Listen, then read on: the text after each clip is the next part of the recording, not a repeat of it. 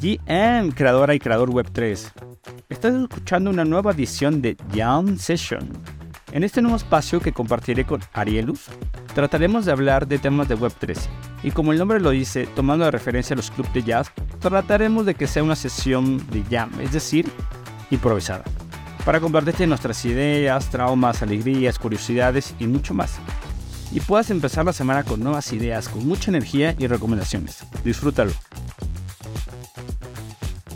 ¿Qué onda, mi buen Arielus? GM. GM, Anthony, GM. Hoy sí somos educados. ¿Cómo estás, güey? Eh, estos GMs no fueron tan, tan llenos de energía, ¿verdad? No.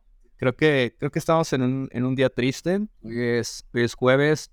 Significa que ya a partir de hoy podemos emborracharnos, drogarnos, echar nuestra vida a perder y aprovechar ese fin de semana para eh, arruinar nuestra vida. No es cierto, no es cierto. Eh, ¿Esto no es un consejo de inversión? Definitivamente no. Sí, es, es, se acercan en, algunas partes, eh, no de hecho en la mayoría de las partes del mundo, eh, mm. más del occidente, va a ser un fin de semana largo, ¿no? por el, el, el, primero de mayo del trabajo. Cierto, hay, hay, puente. Es, hay puentecillo en Argentina, Chile, México, varias partes del mundo. Bien, eh, vamos a disfrutarlo. Qué mejor que, que disfrutarlo aprendiendo. Eh, mira, la verdad es que yo, yo, yo sí siento como que cada vez hay un poquito más eh, esta ambigüedad del, del, interés. O sea, se empieza como a alargar. No crece ni, ni disminuye, pero se mantiene. Pero empiezo a ver como varios temas interesantes. ¿eh? esta semana empecé ya a, a, tirar código sobre Fuel. Eh, estoy aprendiendo, entonces estoy emocionado. Eh, hoy voy a subir mi primer smart contract. Wow. Eh, sí, sí, y, ando organizando con Omar Espejel de Starknet un workshop de, Cairo. Ah, buenísimo. Entonces, se está haciendo buenísimo ese, ese workshop. Como que más bien estoy, no sé si tú lo percibes así, ese sentimiento como de decir, de, de, afuera no va a venir, ¿no? O sea, tenemos que estar siguiendo, impulsando cosas. Sí. Eh, no sé cómo lo estés viendo tú desde Kairos o, o desde todos los, los, que estés impulsando. Ayer se nos ocurrió una idea interesante eh, en la creación de, de los NFTs. Eh, vamos, a, vamos a exponer todo el, el, proceso creativo a que la gente participe. Y, reflexioné mucho sobre eso porque eh, ya corto rápido, eh, nada más quería compartirlo como ese eh, feeling que estoy sintiendo esta semana. y siempre hablamos como del MVP, como el, el producto mínimo viable, de la iteración los productos digitales, pero me quedé pensando que no, nunca habíamos pensado, bueno, yo no había visto sinceramente esto en NFTs, ¿no? Hay gente que se pasa un año creando una colección, la saca y es como me gusta, no me gusta, me inspira, no me inspira. Eh, o sea, como que no, no hay un proceso iterativo eh, previo. No sé si me estoy explicando. Sí, eh, sí, sí, te entiendo. Como, un producto digital. Justo ayer eh, tuve una mentoría en lo de la incubadora de Celo con el proyecto que tengo, Kairos. Y estábamos hablando sobre la parte del tamaño del mercado, ¿no? Y justo una parte de las que queremos meter como modelo de negocio es como ese tipo de servicios de consultoría, proyectos Web 2 que quieren incursionar en Web 3, porque creo que lo que hemos visto este último año son experimentos de gente que dijo, oye, escuché una noticia de que los NFTs son el futuro, vamos a lanzar una colección de NFTs, pero no entienden todo lo que conlleva, ¿no? O sea, no entienden la comunidad, no entienden el valor, no entienden nada de lo que se está viviendo en Web 3. Entonces creo que el hecho de antes de lanzar un producto, poder voltear y decir, oye, eh, comunidad, oye, amigo, oye, amiga, ¿cómo te gustaría que este producto fuera? O sea, si tú tuvieras que consumirlo, ¿cuál sería el producto perfecto para ti? Y creo que es algo que podemos empezar a ver cada vez más seguido. No me sorprendería, eh, bueno, lo traigo a colación porque hay un proyecto que vengo siguiendo desde hace, algunos meses y hace como un mes hicieron Twitter Spaces y ellos hablaron como de cuál era su producto, qué estaban haciendo, etcétera. Y al final dijeron como de, ahora vamos a dar un espacio para que la comunidad opine qué es lo que quisieran ver en este tipo de productos. Y wow, o sea, tuvieron feedback de que ellos decían, no inventes, nosotros estamos construyendo esto y jamás nos habíamos eh, puesto a imaginar de que ustedes querían otra cosa completamente diferente. Y, es medio lógico, ¿no? A veces y reiterativo en muchas ocasiones en, el mundo del emprendimiento. Pero me puse a pensar eh, justo lo que acabas de decir como el punto de eh, la verdad es eh, que, ha tenido bastante interacción. Eh, ya le ha llegado como a 100.000 personas y la gente ha contado como unas 50 personas.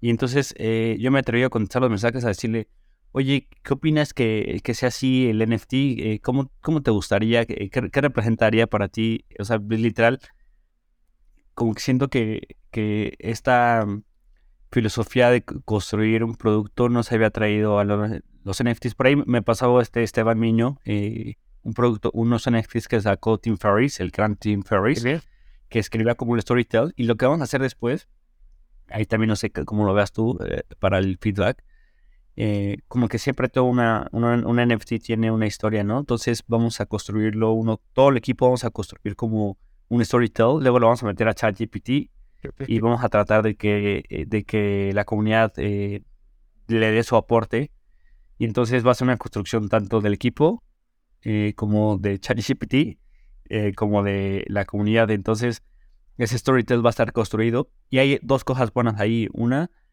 eh, pues por supuesto que te ayuda en el marketing, ¿no? porque es un marketing muy orgánico de que la gente, antes de que se lance en julio, ya, la, ya sabe de la colección. Y dos, que creo que es la más valiosa, pues realmente estás haciendo un NFT que la gente va a querer, ¿no? Porque te está diciendo desde el, desde el momento uno cómo lo quiere. ¿Sabes qué? Entonces, que, ahorita se me está ocurriendo rápido que todas estas historias se pudieran conectar en algún punto. O sea, sí, cada, cada NFT tiene su, propia historia, eh, pero cómo se conectan entre ellos, o sea, qué hacen en el mismo universo conviviendo. O sea, quizá para un punto más adelante, pero, pero sería interesante ver, ¿no? Es que, por ejemplo, ahí Bueno Art tiene una funcionalidad donde le pones como las variaciones de los, de los traits, de los atributos, eh, y te, compone la historia con ella. Y entonces, vamos a hacer como una. No sé si, has visto la historia de Humankind. Ajá. Es, post apocalíptica. Eh, entonces, eh, va por ahí. Entonces, o sea, la historia, la, la historia que estaban intentando es justamente encontrar ese hilo de conector de todos, ¿no? La gente que está creando un Web3.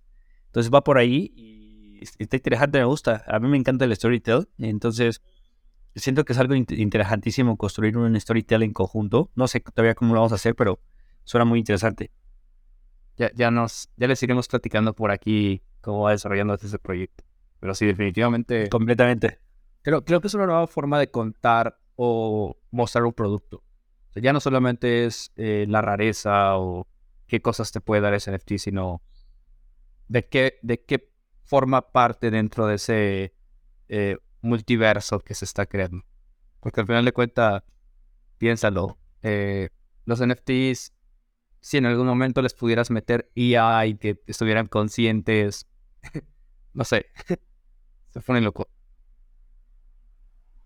y, y es, cierro con eso, este es como mi espíritu en esos momentos, como el mercado está medio duro, pero pues no queda más que aprender a programar, y ayudar a hacer workshops, eh, a, construir en comunidad y seguir avanzando, ¿no? O sea, creo que ese es como mi, mi, mi feeling en este momento. Sí, definitivamente creo que ayudar a la comunidad es lo más valioso que podemos hacer ahora mismo. En los proyectos que estoy, eh, va mucho de, entregar, ¿no? Eh, por ejemplo, la criptovelocidad. El mes pasado lanzamos el curso de educación.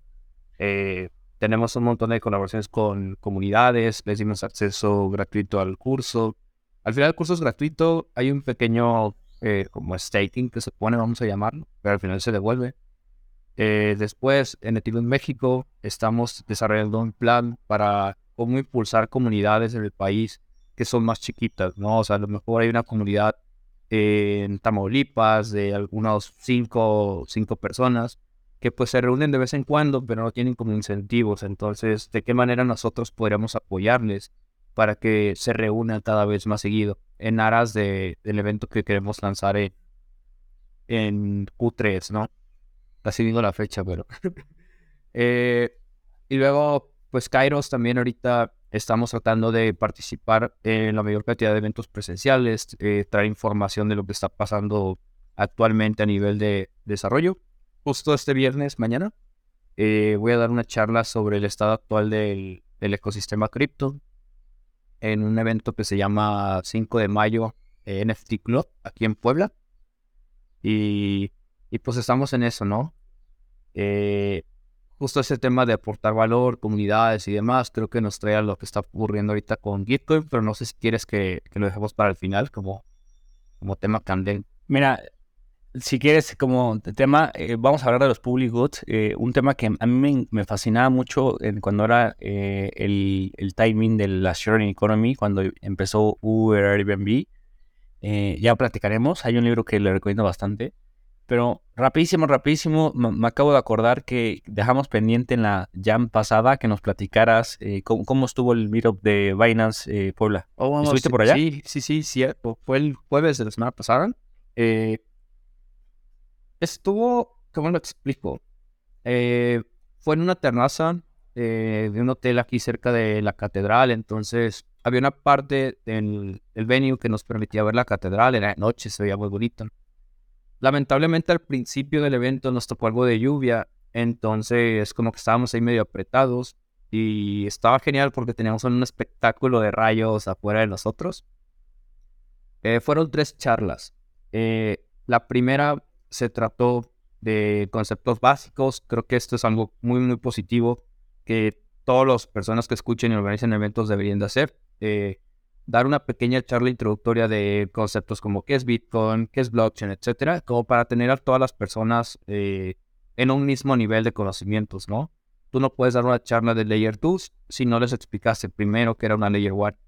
Entonces, como hacer un algo súper rápido de, oye, ¿quién sabe qué es blockchain? Y si alguien levanta la mano y porque no sabe qué es blockchain, eh, pues explicarle y ya después te vas con el tema interesante.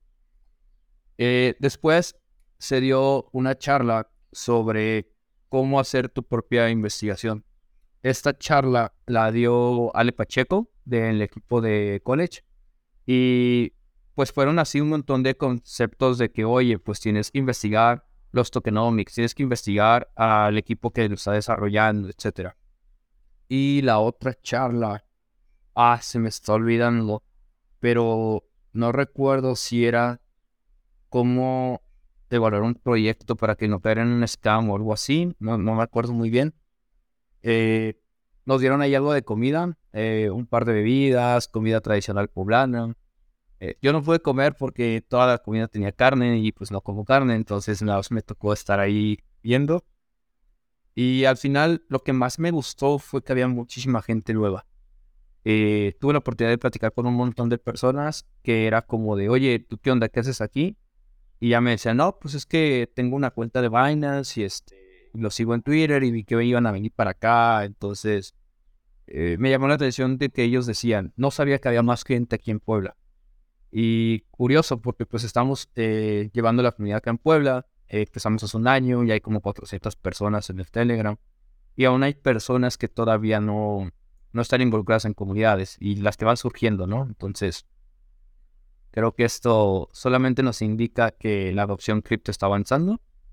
Eh, sí. De antemano, si alguien del equipo Binance escucha esto, mil gracias por traer este tipo de eventos acá a la ciudad.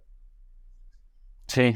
Eh, eh, hay varias personas de la audiencia que no, no están en México, entonces Puebla es una ciudad cercana a la ciudad de México.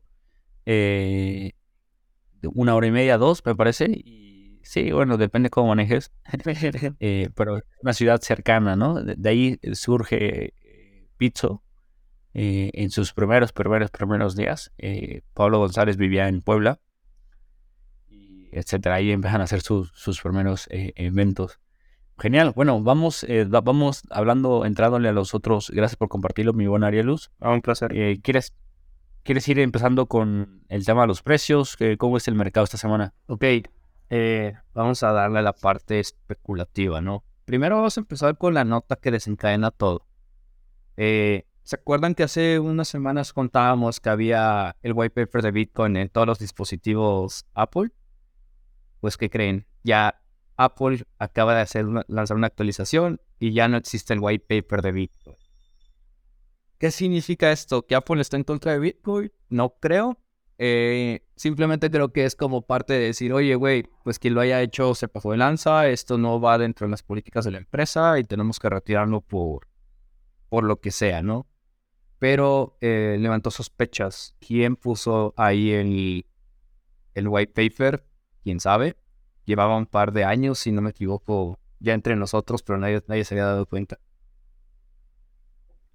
Mira, te voy a decir sincero, yo creo que no significa nada, como tampoco significa nada que estuviera el white paper. O sea, claramente no es lo mismo que, que, no, que, que esté a que no esté, ¿no?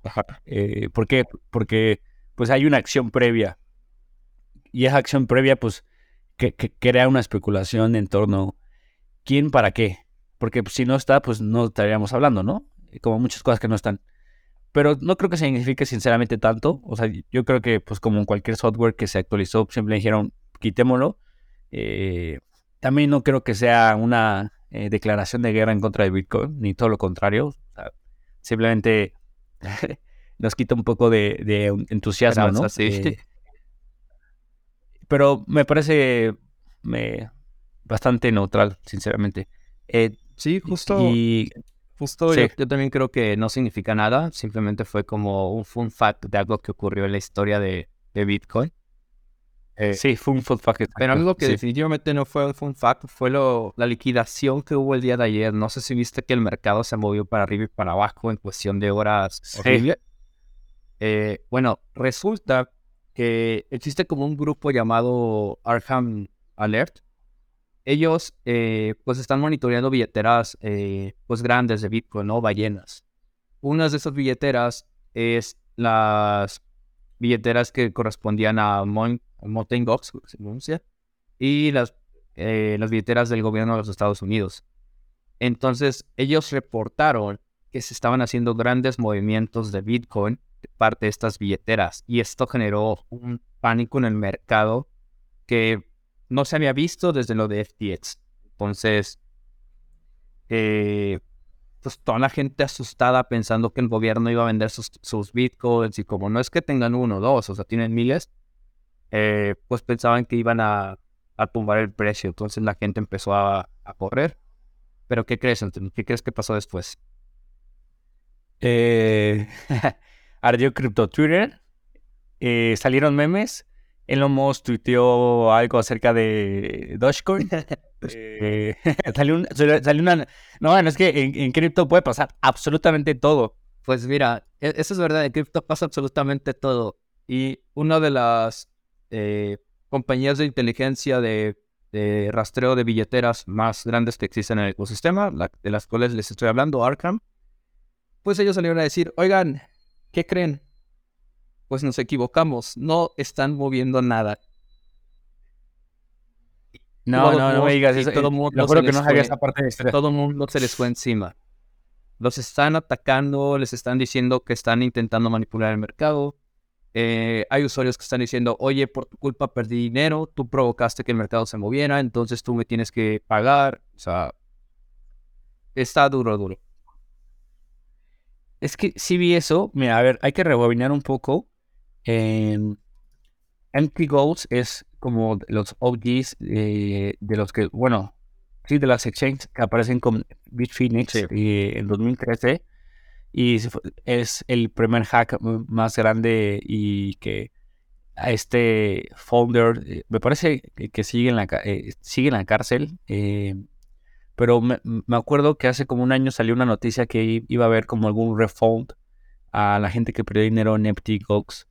Eh, y, justo esa remuneración que quería hacerle era a lo mejor para decir, bueno, a lo mejor es eh, ese dinero que se está moviendo eh, es de, ese refund, pero la verdad no sé muy bien cómo, cómo fue, aunque no, me, no me suena en nada extraño, es cripto como acabo de mencionar y, todo puede pasar. Pero pues yo creo que más bien ahí hubo, hubo un interés de por medio que hizo que se moviera. Estoy buscando una noticia en Defiant eh, me parece que la vi o la vi en CoinMarketCap, pero hubo una semana de fuertes liquidaciones justo por la alta volatilidad que, sí. hubo esta semana. Sí, justo eh, yo también desconozco exactamente lo del tema de las fechas. Llevo como un año y medio escuchando que se van a liberar los bitcoins y... Pero no sé, o sea, como al final son noticias que yo creo que solamente afectan en el corto plazo, pues como que no les he prestado tanta atención. Pero sí, o sea, como contexto, hubo gente que fue afectada en el hackeo, después se recuperaron los fondos, está entre que los tienen unas billeteras de, este cheque, que los tiene el gobierno. Hay ahí temas de que se van a entregar a, los usuarios que perdieron su Bitcoin en aquel entonces sus bits, pero la verdad desconozco mucho el tema. Lo que sí pasó es que hay gente que está diciendo que va a demandar a esta empresa de análisis y que la SEC debería investigarlos. ¿Por qué razón manipularon el mercado? ¿O por qué razón, entre comillas, se equivocaron? O sea, yo... A ver, a ver Acabo de encontrarla, está en Coindesk, que 175 millones de dólares liquidados y mil millones de dólares en interés abiertos borrados. me la voy a leer rapidísimo. Eh, el intercambio de criptomonedas OKX tenía más de 52 millones de dólares en liquidaciones de futuros de Bitcoin en su plataforma seguido de sus homólogos Binance y OKX, eh, etc. Eh, los rumores de ventas de Bitcoin por parte del gobierno de Estados Unidos y el intercambio de criptomonedas MTGOs pueden haber impactado más los precios, ya que los precios cayeron a un nivel de 17 mil. Ah, bueno, ahí está redactando un poco. Em, pero fueron 175 millones y, un billón en, en open rates. Eh, órale. Fíjate que, que, es lamentable por las personas que estaban en apalancados. O sea, porque al final las personas que perdieron dinero aquí son los que están apostando en futuros, los que piden dinero prestado para comprar Bitcoin o vender. Entonces, eh, algo que yo noté fue algunos comentarios dentro de la comunidad de que ellos sí vendieron por pánico, o sí compraron por FOMO, etc. Y creo que eso nos trae a la famosa frase de cripto que dice, don't trust, verify. Sin importar quién sea, pues no debes de creerle porque esa persona o esa entidad te lo está diciendo.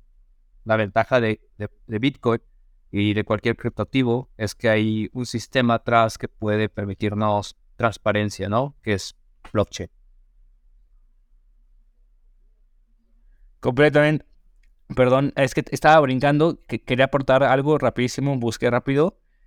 Eh, lo del robo de MT Ghost, de lo que estamos platicando, eh, fueron 850 mil bitcoins del robo, ¿no? Que en ese momento eran 500 millones de dólares.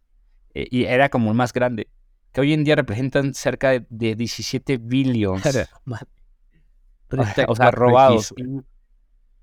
Y se han recuperado 200 eh, mil, no sé si bitcoins o millones, aquí no dice la nota, pero bueno, ya después la leo con calma y tratamos de, compartir cuál es la relación. Pero yo creo que va por ahí, eh, eh, buena noticia, mi buena libro, yo no la había visto. Eh, pero sin duda hubo mucha gente que la pasó mal esta semana, ¿no? Nosotros quejándonos eh, de la tranquilidad en el mercado, pero hay gente que la, la pasa peor. Siempre hay, siempre hay formas, eh, claro, peores, ¿no? Siempre la puedes pasar peor. Sí, al final recuerden que eh, cripto también pertenece a un mercado financiero y los mercados financieros por lo regular tienden a ser a juegos de suma cero, donde si alguien gana, a fuerza alguien tiene que perder. Si alguien gana 100 dólares, de algún lugar tuvieron que salir esos 100 dólares y no salen del código de Bitcoin, no salen de, la, de los exchanges, salen de usuarios como ustedes y como nosotros que estamos ahí apostando. Pero hablando de, de, personas o entidades que tienen una reputación en el ecosistema, eh, ¿te acuerdas que el año pasado o hace dos años había mucho hype de que alguien dijo que íbamos a llegar a 100 mil dólares en tres meses? Eh, el famoso plan B. Claro, claro. Ok, bueno, contexto, Plan B es un analista que se hizo famoso hace un par de años porque él desarrolló un gráfico que se conoce como Stock to Flow. Eh, el Stock to Flow es un modelo matemático y al final te ayuda como a predecir cuál tendría que ser eh, el precio evaluado. Este güey hablaba de que estábamos más o menos en agosto o en septiembre el precio de Bitcoin estaba alrededor de los, creo que 40 mil dólares, 50 mil dólares por ahí. Y este güey decía que en tres meses íbamos a llegar a 100 mil dólares. ¿Qué pasó? Que pues su modelo falló, eh, no fue correcto, un montón de gente le empezó a tirar hate, etc. Y acaba de lanzar plan B, una nueva predicción. Él dice que, y recuerden, hagan su propia investigación, él dice que el mejor momento para comprar Bitcoin es seis meses antes del halving y el, y el mejor momento para vender es 18 meses después del halving. ¿Será cierto esto? No lo sé. Yo imagino que este estudio debe ser similar al dato que yo arrojé la semana pasada, de las 35 y 49 meses de, de los ciclos. Pero, ¿qué opinas de eso, Anthony? Ah, no sé, o sea,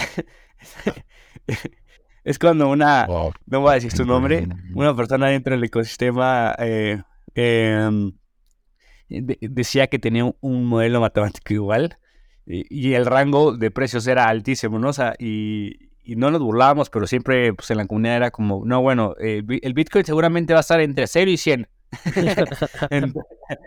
o sea, entre, entre, entre 0 dólares o 100 mil dólares. Eh, seguramente, o sea, les, estoy por seguro, no, obvio. ese espectro es como, pues sí, o sea, entre seis meses antes del halving, pues estás hablando de dos años, eh, donde, pues, estás hablando de otro mercado. O sea, es muy amplio, es eh, cero puntual, cosa que también celebro porque, pues, jugarle a un precio en específico es jugarle a la futurología, cosa que te puede divertir cuando estás aburrido pero no me encanta jugar en la fotografía. Pero por otro lado, lo que más bien quería reflexionar contigo es que creo que lo, tocamos en el primer jam. Em, sigue vigente la idea de que el halving eh, trae ciclos. O sea, yo creo que sigue vigente, pero más bien con qué fuerza, ¿no? O sea, ¿tú sigues creyendo que el halving nos va a traer otro ciclo? Mira, eh, yo estoy con dos, dos nociones. La primera es que los ciclos de cuatro años ya no van a volver a ocurrir. O sea, el último ciclo fue el que vivimos en el 2021. Eh, esto, de acuerdo al, análisis que yo hice, se confirmó a nivel técnico, a nivel temporalidad. Eh, o sea, hubo un montón de confirmaciones y confluencias que yo tuve como para decir, ya, ya no va a volver a repetirse. Eh, pero la otra que he visto de otros analistas es que ellos dicen que este ciclo, el que estamos por, a punto de, presenciar, es el último que vamos a vivir, el último ciclo de cuatro años. Este sería el cuarto ciclo de cuatro años.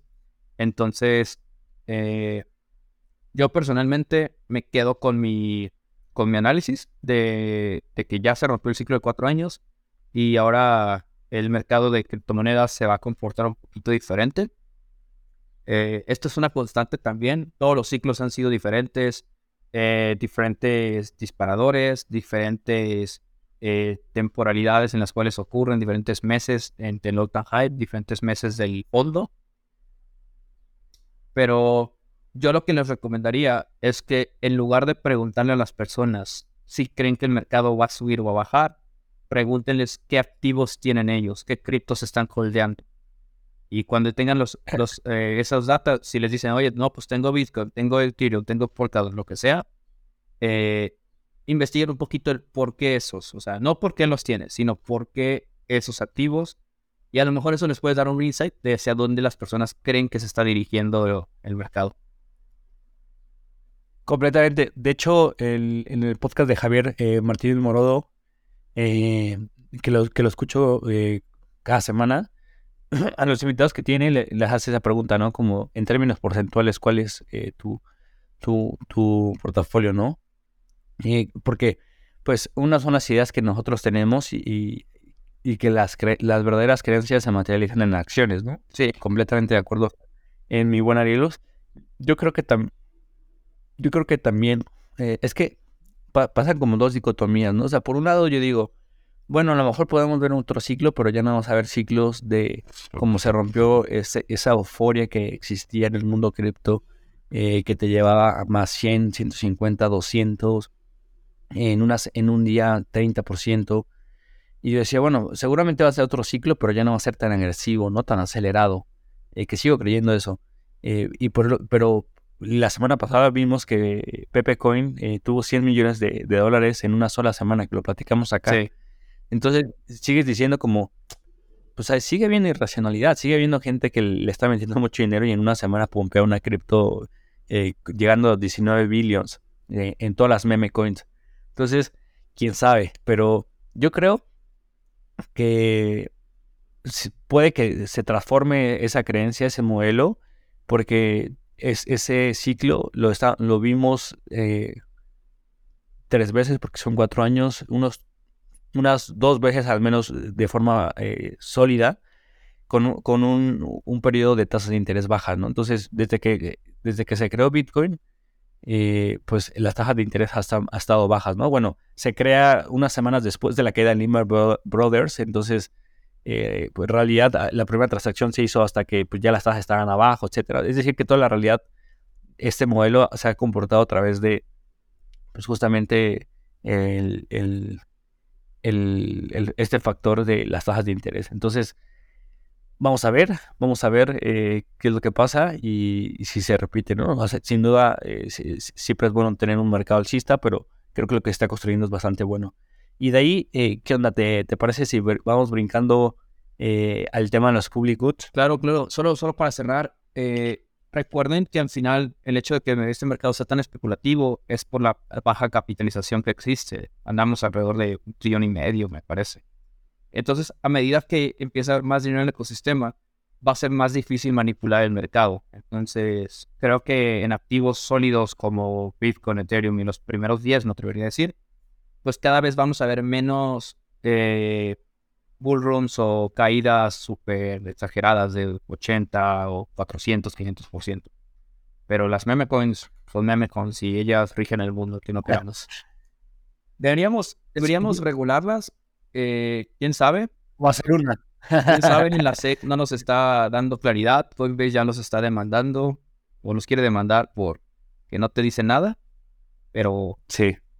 Eh, creo que solamente hasta que ellos digan qué cosas son un security, qué son un commodity, eh, pues vamos a tener un poquito más de tranquilidad o certidumbre de qué puede ocurrir con los, el top 100 al menos de los criptoactivos. Sí, yo ahí eh, grababa un, crossover con el buen Lalo Crypto en Espacio Cripto. Ellos llevan cubriendo como que esta noticia los últimos, perdón, los últimos navegando, pues de, no sé, como tres meses. Eh, y, Gary Gessler siempre es una, una noticia, eh, porque la parte regulatoria, ¿no? Entonces, pues, lo que está pasando ahí con, con Coinbase fue una movida de ajedrez la semana pasada de demandar a, a la SEC para que la SEC le conteste eh, como por qué lo está demandando, ¿no? Es como, a ver, es como si yo voy y, digo, y digo, todo lo que está haciendo Aurelius está mal, es un fraude, pero no, no, digo al mundo del ecosistema porque es un fraude, ¿no? O sea, así llevan dos, tres años eh, eh, hablando, ¿no? Haciendo informants específicos sobre staking, especulando sobre si es un security o un, commodity. Entonces, pues lo que hizo fue, es como si Aurelius dijera, órale, va, Anthony, te voy a demandar para que me digas eh, como por qué eh, soy un fraude, ¿no? Entonces, eso, eso va a ser interesante porque pues ahí vamos a saber si, si le, va a decir porque listaste un activo de esa forma y, era, un, era un security o por la forma en la que levantaste capital o la forma en la que la que sea. Entonces, Arilus ya va a tener una oportunidad de decir, ah, bueno, me puedo defender por esta vía, ¿no? Entonces, lo que está intentando forzar eh, Base es a que le diga por qué eh, ¿Por qué? Y eso va a abrir la claridad a que, pues imagínate, la demás gente, los amigos de Arilos llegar, ah, ya no vamos a hacer eso, ¿no? O lo vamos a hacer de otra forma, etcétera, etcétera. Entonces, una movida bastante interesante. Eh, algo que lo, tocábamos acá cuando fue el Chapela, eh, lo platicamos por acá, es que pues sí ha tenido un cierto impacto. ¿Te acuerdas que tú nos compartías los retiros que habían sido principalmente de Kraken. Bueno, no, no en la sesión, lo investigamos después y nos dimos cuenta que era de Kraken. Eh, la, organización que más retiro hizo de Ethereum en staking fue Kraken y justamente por eh, un, un eh, una notificación de Waltz que recibió Kraken y que él no quiso pelear, ¿no? Él dijo, no, no el problema de retiros de servicio y por lo tanto, pues sí estamos empezando a ver un impacto. Pero también creo que como que se está empezando a, desprestigiar esta, eh, esta fuerza, ¿no? ¿Tú como una vez? O sea, ¿tú crees que logré tener batallas significativas como para que la gente diga la SEC nos va a, regular completamente? Ahorita Es que, ve, yo no estoy en contra de las regulaciones. O sea, yo tuve por el, por el simple hecho de cómo es la tecnología. O sea, no hay forma de saber, de hacer un KYC de quién está haciendo transacciones. Al final, digamos que hay privacidad hasta cierto punto en blockchain, ¿no? Entonces, el año pasado me parece que estaban diciéndole a los de a los stakers de Ethereum de que, oye, ahorita que te pases a Proof of Stake, me tienes que decir quiénes están utilizando tu, tu nodo, ¿no? Y fue como de, wait, no hay forma de decirte. Entonces, creo que regulaciones como de cómo se va a interpretar eh, Bitcoin, cómo se interpreta Ether como moneda, Ether como Proof of Stake, Polkadot, que ya dijeron que no es un security, entre, entre otros, o sea, si van a crear un frame de decir, mira, pues si tu moneda o tu blockchain cumple todas estas características, cae en esta, en esta categoría. Eh, a ver, si quieres hablarle porque está pasando el camión de la basura y va a ser un montón de ruido y ahorita nos... Sí. Dale, dale, no te preocupes. Eh, de nuestro México mágico, que, que, que hermoso, para que vean. Eh, para que vean que esto, esto no es planeado, esto no es, aquí se, aquí si estamos llameando, aquí decimos lo que, lo que nos va ocurriendo. para que vean que es un, es un jam eh, eh, real y no, y no jaladas. es interesante, ¿no? yo creo que este año vamos a ver esos frentes. Y algo que decía con, con Lalo es, está bien, o sea, no, no pasa nada, de hecho es, es, es mejor, nos va a dar eh, si, poco a poco vamos a ir descubriendo ese mapa como Age of Empires, donde a través de cada no, no, vamos a, o sea, como, es como la gente que dice, no sé qué quiero en la vida, pero sí sé lo que no quiero en la vida, ¿no? A través de saber, y, y eso lo vas descubriendo en la vida cuando vas avanzando, conociendo personas, eh, eh, momentos, experiencia, y a lo mejor llegas a, no saber qué quieres, pero definitivamente lo que no quieres, ¿no? Entonces creo que estamos en ese camino, que no van a decir completamente el, el, el sí, pero vamos a ir acumulando varios nodos al, tal grado de que al final de este año o a inicio del siguiente año vamos a decir, ya, ya se reguló todo lo que se tiene que regular o todo lo que pensamos que se puede regular ya se reguló, lo que no, etcétera. O sea, ya va a haber una iniciativa más de ya vimos mucho de lo que teníamos que ver, ¿no? Entonces, ahora ya no nos va a sorprender o ya no nos va a dar mucho miedo. Yo, yo el, en la forma que veo las regulaciones, creo que vamos a tener todo este tema de regulaciones al menos los siguientes 10 años. Porque, o sea, ahorita estamos hablando de Bitcoin, Proof of Stake, de Proof of Work, estamos hablando de Polkadot, estamos hablando de cosas muy de DeFi y hasta ahí. Pero que es todo lo que todavía no llega a blockchain, o sea, tokenización de activos, identidad descentralizada, eh, DAOs, o sea, hay mucho todavía de dónde cubrir el tema de de las regulaciones. Creo que va a ser un tema constante. Pero al final, creo que más allá de que de tenerme miedo a las regulaciones, creo que lo importante es preguntarnos qué podría permitir esta regulación. O sea, qué significa que un país diga, considero uh, el, modelo de proof of stake eh, un security. ¿Cuántas empresas ya con un marco regulatorio podrían decir, güey, es negocio para mí? Sí, vamos a entrar en este modelo. O si alguien dice, ¿sabes qué? Este gobierno empieza a aceptar las identidades descentralizadas. ¿Qué tipos de desarrollos podría tener? O sea, mi, invitación es esa. O sea, no tengan miedo a las, a las regulaciones porque al final siempre es quedarnos como lo que dicen allá afuera, ¿no? Eh, piensen que cuando, ya sé, eh, cuando estaba todo este tema de que había surgido el, el tren, la máquina vapor, algunos eh, psicoanalistas famosos, y no me acuerdo ahorita quién, quién, era el que estaba dirigiendo todo ese movimiento, decía que viajar en tren eh, generaba psicosis.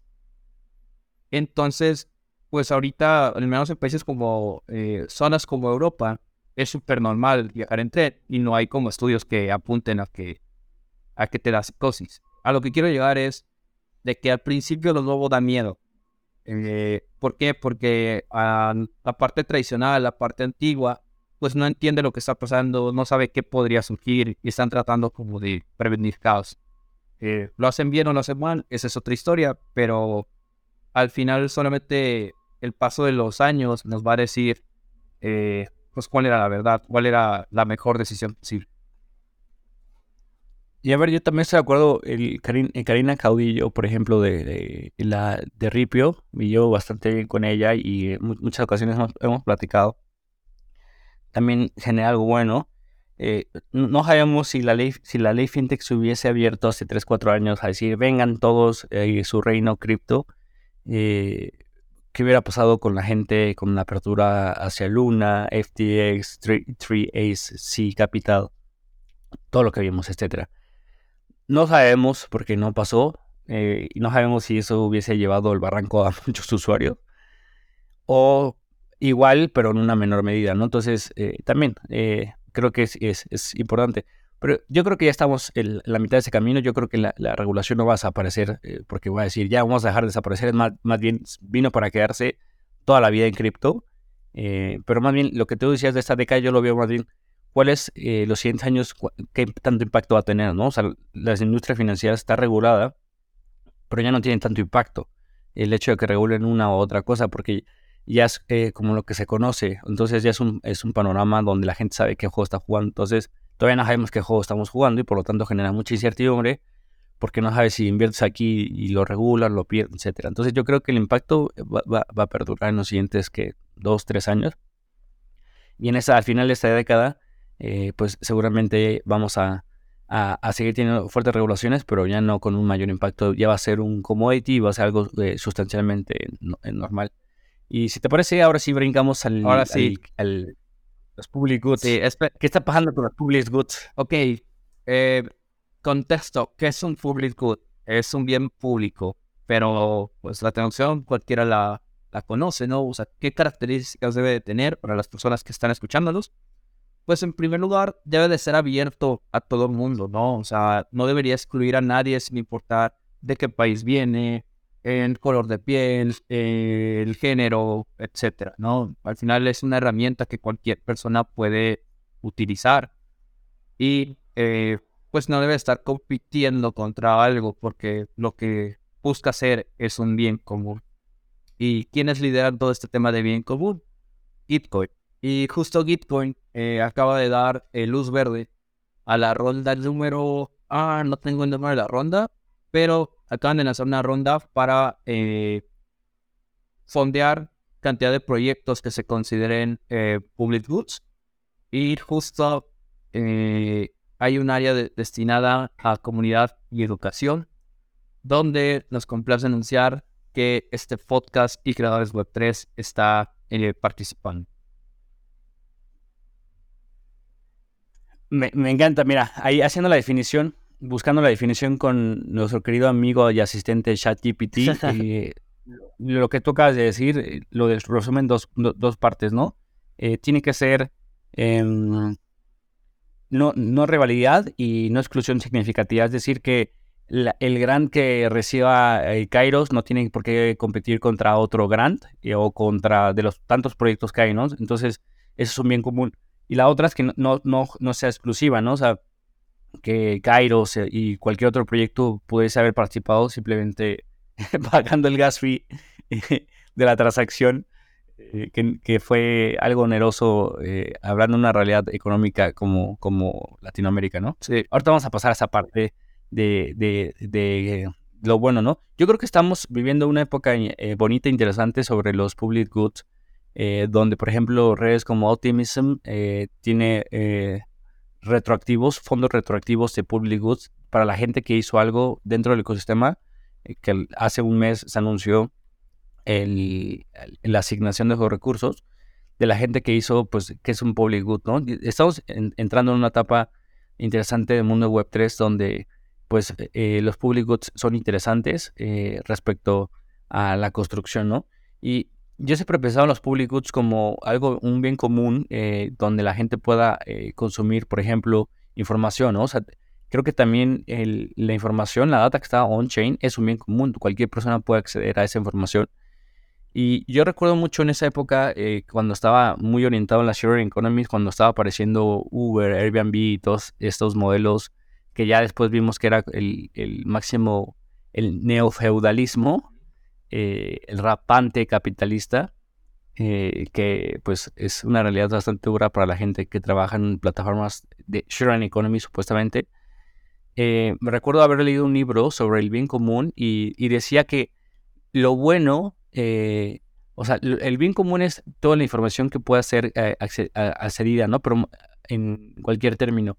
Y muchas plataformas como Airbnb y Uber, pues construyen todo esto, pero cuando el bien común es, apropiado, pues se contradice de una forma muy simple, ¿no? Algo común contra algo de la propiedad, ¿no? Entonces, cuando Uber y Airbnb empezaron a apropiar de este bien común, que eran pues la, capacidad de trabajo pues de un chofer o de un coche, que se volvió como acceso a cualquier persona, cualquier usuario, eh, pues más bien fue una extracción común ¿no? de, del valor del coche, del valor de las horas de, esfuerzo de un trabajo, de, la casa de un Airbnb. Entonces, creo que blockchain web 3 va a tener como ese desafío de, ver cómo, cómo, no pasa acá, ¿no? Hay propiedades, características de la tecnología que te permite que eso pueda pasar o no pase, o al menos te enteres, ¿no? Como, como los, la parte de on-chain. Pero eso como parte de los públicos, pero tú cómo ves este rol de los, de las grants eh, en el ecosistema? ¿Crees que ayudan? ¿Crees que no ayudan? ¿Aportan o no aportan? Cuéntanos, eh, ¿tú cómo lo ves, Arilu? Fíjate que definitivamente están ayudando muchos proyectos que están aportando valor al ecosistema. Una, se han construido a través de grants eh, y fondeos retroactivos como el de Optimism. Pero también existe que muchos proyectos pues no están haciendo lo que dicen que van a hacer, ¿no? Apenas platicaba con un amigo en Ciudad de México sobre Nouns eh, Naus también es un public good. Tienen ahí un sistema de, mini grants donde las personas suben una propuesta y la comunidad vota y pues le dan algo de capital para desarrollar el proyecto, ¿no? Y me decía, oye, fíjate que nos dimos cuenta que esta persona o esta entidad o este grupo eh, ya participó en algunas ocasiones, fue seleccionado, pero no ha cumplido con nada de sus propuestas. Entonces, pues nos genera incertidumbre, no sabemos cómo hacerle, y de repente me topo con un tweet anoche donde platicaba eh, este güey Kevin Owoki, platicaba eh, creo que Trent, uno de los de los core devs de Ethereum, y otras personas, entre ellos Anti City también creo que estaba ahí etiquetado, de cómo llevar a cabo rondas de fondeo que pues fueran resistentes a ataques civiles, ¿no? Ataques donde las personas tratan de aprovecharse de los errores que tiene el mecanismo creo que definitivamente es algo que en el largo plazo va a fomentar muchísima adopción y va a fomentar que muchísimas personas construyan sobre el Web3. Solamente habrá que tener cuidado de quién está creando como esa reputación positiva en el ecosistema.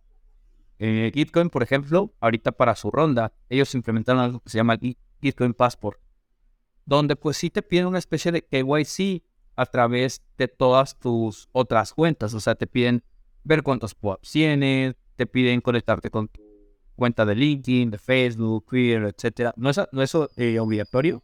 Hay un montón de cosas que te piden. O sea, si tienes tokens de GPC, que es la manera de Gitcoin de staking, etcétera, ¿no? Y cada una de estas eh, cositas, si tienes un NS, un Lens, te van dando puntos. Eh, y si te piden como una barrera de que tienes que tener mínimo tantos puntos para poder participar en la ronda seguramente vamos a ver nuevos mecanismos para prevenir que personas malintencionadas participen.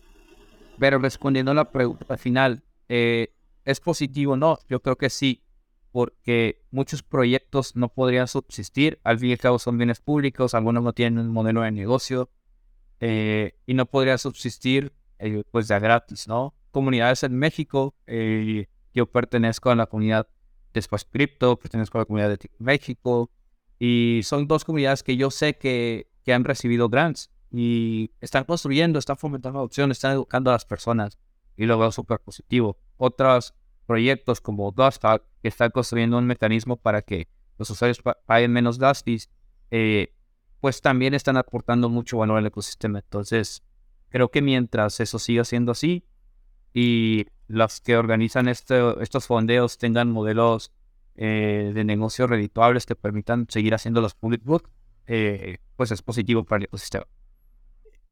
Yo, creo que es interesante, o sea, es que al final como, como cada parte, cada cosa que hace el ser humano, pues tiende a pervertirse, ¿no? O sea, sí, sí está, eh, creo que lo platicábamos en, en un jam session por acá, eh, que un tweet del Matt que decía que, por ejemplo, eh, mucho de los parachains o mucho de, la gobernanza en Polkadot como que se pervirtió, ¿no? La gente está intentando como, y por ahí veía otro tweet que decía como, ya la gente antes, antes daba valor y aportaba y ahora todo el mundo está esperando a recibir algo primero y luego dar. Eh, pero pues yo creo que así es el humano, ¿no? O sea, yo siempre he dicho, pues no se sorprendan, o sea, no es como que Blockchain Web 3 vaya a cambiar la forma en que el, en que el humano interactúa. Seguimos siendo los mismos humanos, con los mismos comportamientos. Entonces, si le quitamos esa parte idealista, pues creo que los públicos son buenos, eh, sinceramente. Ahora, tú lo, tú lo tuiteabas, me parece, eh, y también veía un, meme del Pablo Sabataela de, a ver, quiero donar 10 dólares y me cuesta 10 dólares un gas fee. Eh, ¿Qué tanto impide eso? O sea, el hecho de que, mira, te voy a dar algunas cifras. hay un dashboard de una persona que se llama Ox, OX Data Wolf, eh, que hizo como más o menos el, la data del, grants de 2022. Algunas están actualizadas hace una semana, algunas no, pero prefiero darlo como si fuera un recap de 2022 para no ocurrir en algún error. Y el total de lo que se, recaudó fueron 5 millones de dólares, ¿no? Los proyectos recibidos fueron 2.786 eh, proyectos y la gente que donó fueron 74.000. Estamos hablando que 74.000 personas únicamente de los 7.000 millones de personas que somos es el 0.00 y tantos, 1% eh, seguramente. Y el promedio de la fusión fue el 75 dólares, ¿no? Eh, hay algunos, hay, hay una gráfica ahí interesante que tiene como que obviamente una mayor distribución. Recuerdo muy bien que eh, Latam el año pasado recibió como, no, no, voy a decir una, cifra, recibió una moto significativo, seguramente no suficiente para todo lo que hicieron, pero los costos, la oportunidad más los costos, ¿vale la pena, mi buena Ariluz, eh, estar ahí en el gran de... Porque, no sé, el otro día me, sumé a un, a un Twitter Space, cosa que agradezco de, eh, de, invitado, eh, pero éramos muchos, ¿no? Siento que éramos todos los que estábamos intentando recibir un gran y nadie intentando donar. Entonces no sé cómo lo veas. Sí, justo eh, con el equipo de Kairos, que también fuimos seleccionados para participar en la ronda, estamos platicando de que, oye, ¿cómo podemos hacerle para que las personas participen? Porque una cosa es como la parte bonita de que sí, te apoyo, pero pagar 20 dólares de gastos para donarte un dólar, padres, güey. O sea, realmente lo planeo hacer. ¿Quién sabe por qué tomaron la decisión? Eh, seguramente debe haber una explicación, algo que haga coherencia, ¿no? De que por qué Mainnet y por qué no, no una Layer 2, por qué no Phantom, que también estaba entre las opciones, era Optimus y Phantom. En Ethereum México también estamos pensando en cómo vamos a hacer este onboarding a la comunidad para que participe. Eh, hay un grupo de Telegram donde hay como varios representantes de proyectos platicando de que hay que sumarnos, hay que juntar entre todos para que donemos todos los proyectos. Pero creo que fue una mala jugada poder eh, tener que hacerlo en Mainnet, ¿no? Porque la realidad en Latinoamérica es que donarte uno, dos, cinco dólares, quizá, quizá lo puedo costear, quizá mi salario me permite hacer esa donación. Pero donarte cinco dólares mejor con la mejor de mis intenciones, pero tener que pagar 800, 400, bueno, lo voy a decir vez, eh, tener que pagar 20, 40 dólares en gas ah, no, no sé, igual y, ¿sabes qué? Mejor te lo doy por detrás, eh, mejor te lo doy, mando directamente a tu wallet o mejor te lo doy en la moneda local que hacerlo por blockchain. Y al final del día, lo que este tipo de rondas como la de Gitcoin buscan hacer es generar un aporte por la mayor cantidad posible. Eso tiene más beneficio que si una ballena te dona eh, 10 mil dólares. ¿no? Totalmente. Yo creo que es una gran iniciativa. Em, veamos qué pasa con, esa iniciativa. Veamos eh, qué pasa eh, en estos grants en un mid market, en, en, una situación económica complicada a nivel mundial. Eh, obviamente esperamos lo mejor. Yo creo que de aquí se van a llevar mucho aprendizaje para la siguiente ronda eh, en términos de costos de operación. Pero es interesante, yo creo que es interesante ya que apoyar los, los public goods eh, en esos momentos y, es, algo, es algo muy bonito, muy cool eh, poder aportar desde el conocimiento, desde cualquier cosa, entonces yo creo que vale la pena, pero eso es un, es un buen tema tratar el, el tema de Gitcoin. yo creo que he hecho bastante, de hecho el, el, el founder de Gitcoin tiene un, un podcast que se llama Green Pill, eh, que impulsa muchísimo el tema de ReFi, el Regeneration Finance, que es como finanzas regenerativas o finanzas verdes. Yo creo que eh, Gitcoin ha aportado mucho al ecosistema en dejar de ver como criptónicamente la parte especulativa, como de volver ricos todos. Pero pues bueno, acá esto estamos por el bienestar de una organización o de, de una persona. Entonces, yo creo que sin duda va, va, a sumar. Eh, vayan al, al, Twitter de Kairos para que puedan aportar. Sí, los que gusten, busquen algún momento interesante del, del FI y en la noche. un domingo en la noche. Eh, sí, o sea, mi... Bueno, ahorita me lo digo como parte de la recomendación.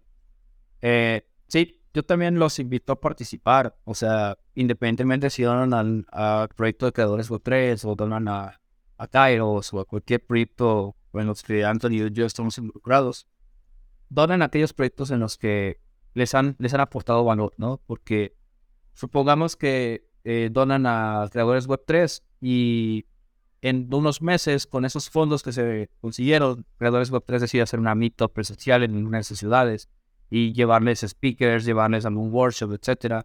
Entonces, de esa manera es como los proyectos retribuimos valor a la comunidad y creo que al final lo que podamos pagar en gastos o lo que podamos aportar eh, sí es recompensado en el largo plazo con muchísimo más valor. Entonces, eh, al final del día, una de las cosas que me gusta creer como de manera personal es que el dinero atrae más dinero y tú no puedes tener una mente de carencia, sino una mente de abundancia. Entonces, cada vez que tú haces un aporte o una inversión o utilizas el dinero como de una forma positiva, sin importar para que sea, puede ser pagando la comida a tus amigos, a tu familia, etc. Eh, eventualmente terminas recibiendo más de lo que entregas. Sí, aportar valor definitivamente te recompensa en algún momento, ¿no? Tú lo pusiste en términos monetarios, pero yo creo que yo lo pondría en algo más subjetivo que es como el valor, ¿no? Y que en muchos casos se materializa en, en, dinero, eh, en, apoyar. Eh, pero lo, lo, creo también firmemente. Y bueno, de ahí, si quieres, vamos cerrando con un tema eh, muy breve, que es que eh, después del, airdrop de, Arbitrum, eh, la gente está buscando el siguiente airdrop, estos airdrops hunters, y sin duda está ayudando a muchos otros proyectos. Este, esta semana salió el volume trade de, de Zero.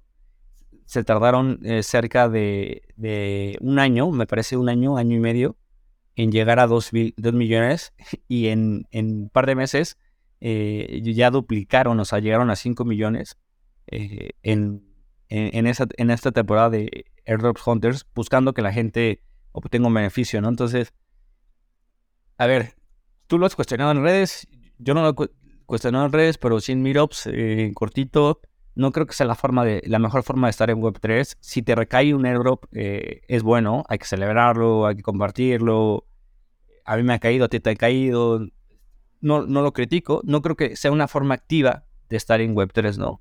Porque es arriesgado, eh, porque es cansado, eh, porque es ser eficiente, eh, no sé, no, no, no promulgo, pero pues creo que es algo positivo que la gente esté apoyando de alguna forma a las otras layers, ¿no? Mira, yo, yo lo critico porque al final de cuentas creo que es pensar en el corto plazo. Eh, Muy nunca, nunca he sido de alguien que piensa en el corto plazo. O sea, para mí, no, para mí, repito, no tiene valor pensar en el corto plazo. Prefiero enfocarme en el mediano largo.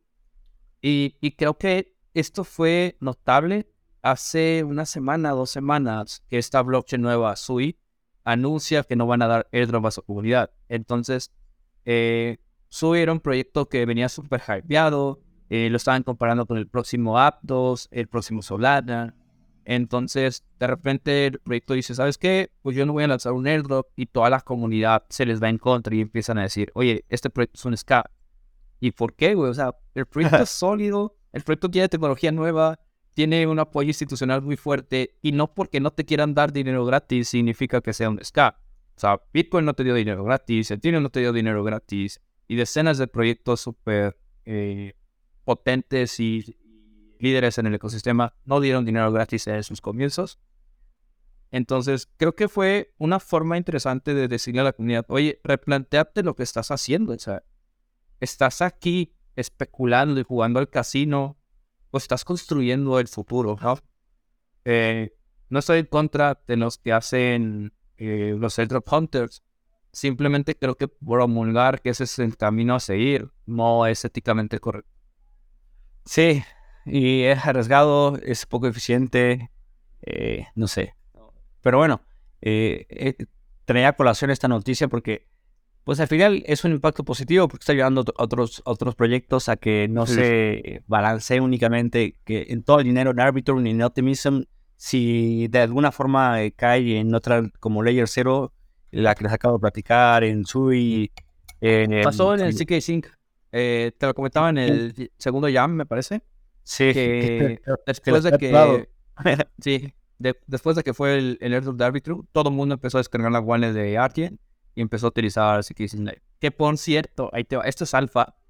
Eh, ya me dieron acceso a CKC Era desde la wallet de móvil en Argent. No lo he probado todavía. Pero ya tengo ahí el, el beta en la wallet. Pero el que, platicamos acá la segunda del jam, de la gente se fue como el borras, decimos en México, es decir, que se fue sin pensar. Y, ni, siquiera se dan cuenta que a lo mejor había funciones de un smart contract que no funcionaban igual, que, incluso al equipo se le quedó atorado eh, millones de dólares. Entonces, sin calma. Eh, y bueno, ¿te parece? Vamos cerrando con las recomendaciones de, de esa semana. ¿Tienes alguna recomendación? Sí, justo relacionando al tema de, de Gitcoin, si quieren eh, apoyar a cualquier proyecto, pero quieren pagar menos gas yo les recomendaría utilizar una herramienta que se llama Duskhawk. Es E-A-S-H-A-W-K.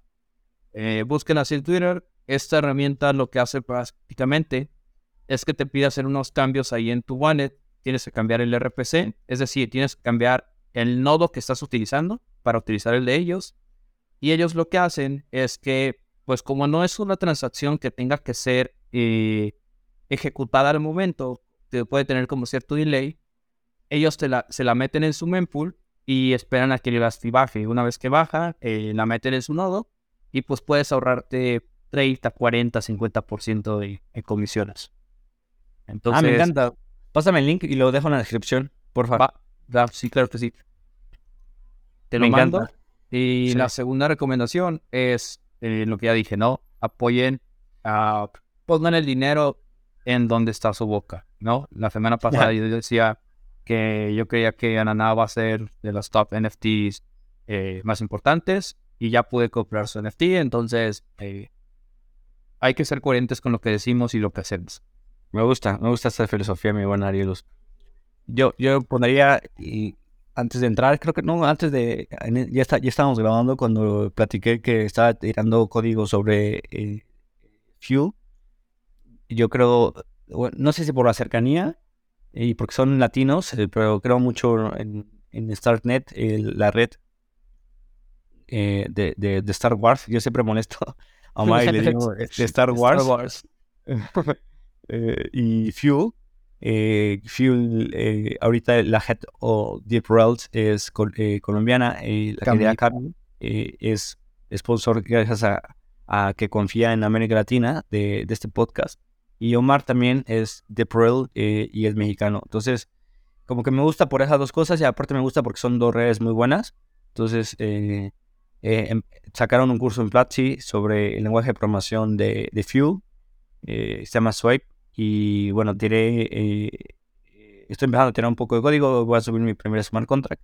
La recomendación es que, mira, me gusta tu filosofía, justo donde pones la boca, eh, pones tu dinero, ¿no? Tu, energía, tu enfoque, ¿no? O al revés. Entonces, yo, yo he estado platicando de Fuel, pero ¿qué tal, no? O sea, si, no, si nunca construyo, creo nada en esa red, pues ¿para qué sirve, no? Entonces, eh, pues ahí voy a tirar. Les recomiendo el curso de Platzi. Eh, he visto varios también. Después me quiero echar el, el de Solana, Near. Eh, hay varios para construir. Te, ahorita que terminamos, te voy a dar un super alfa.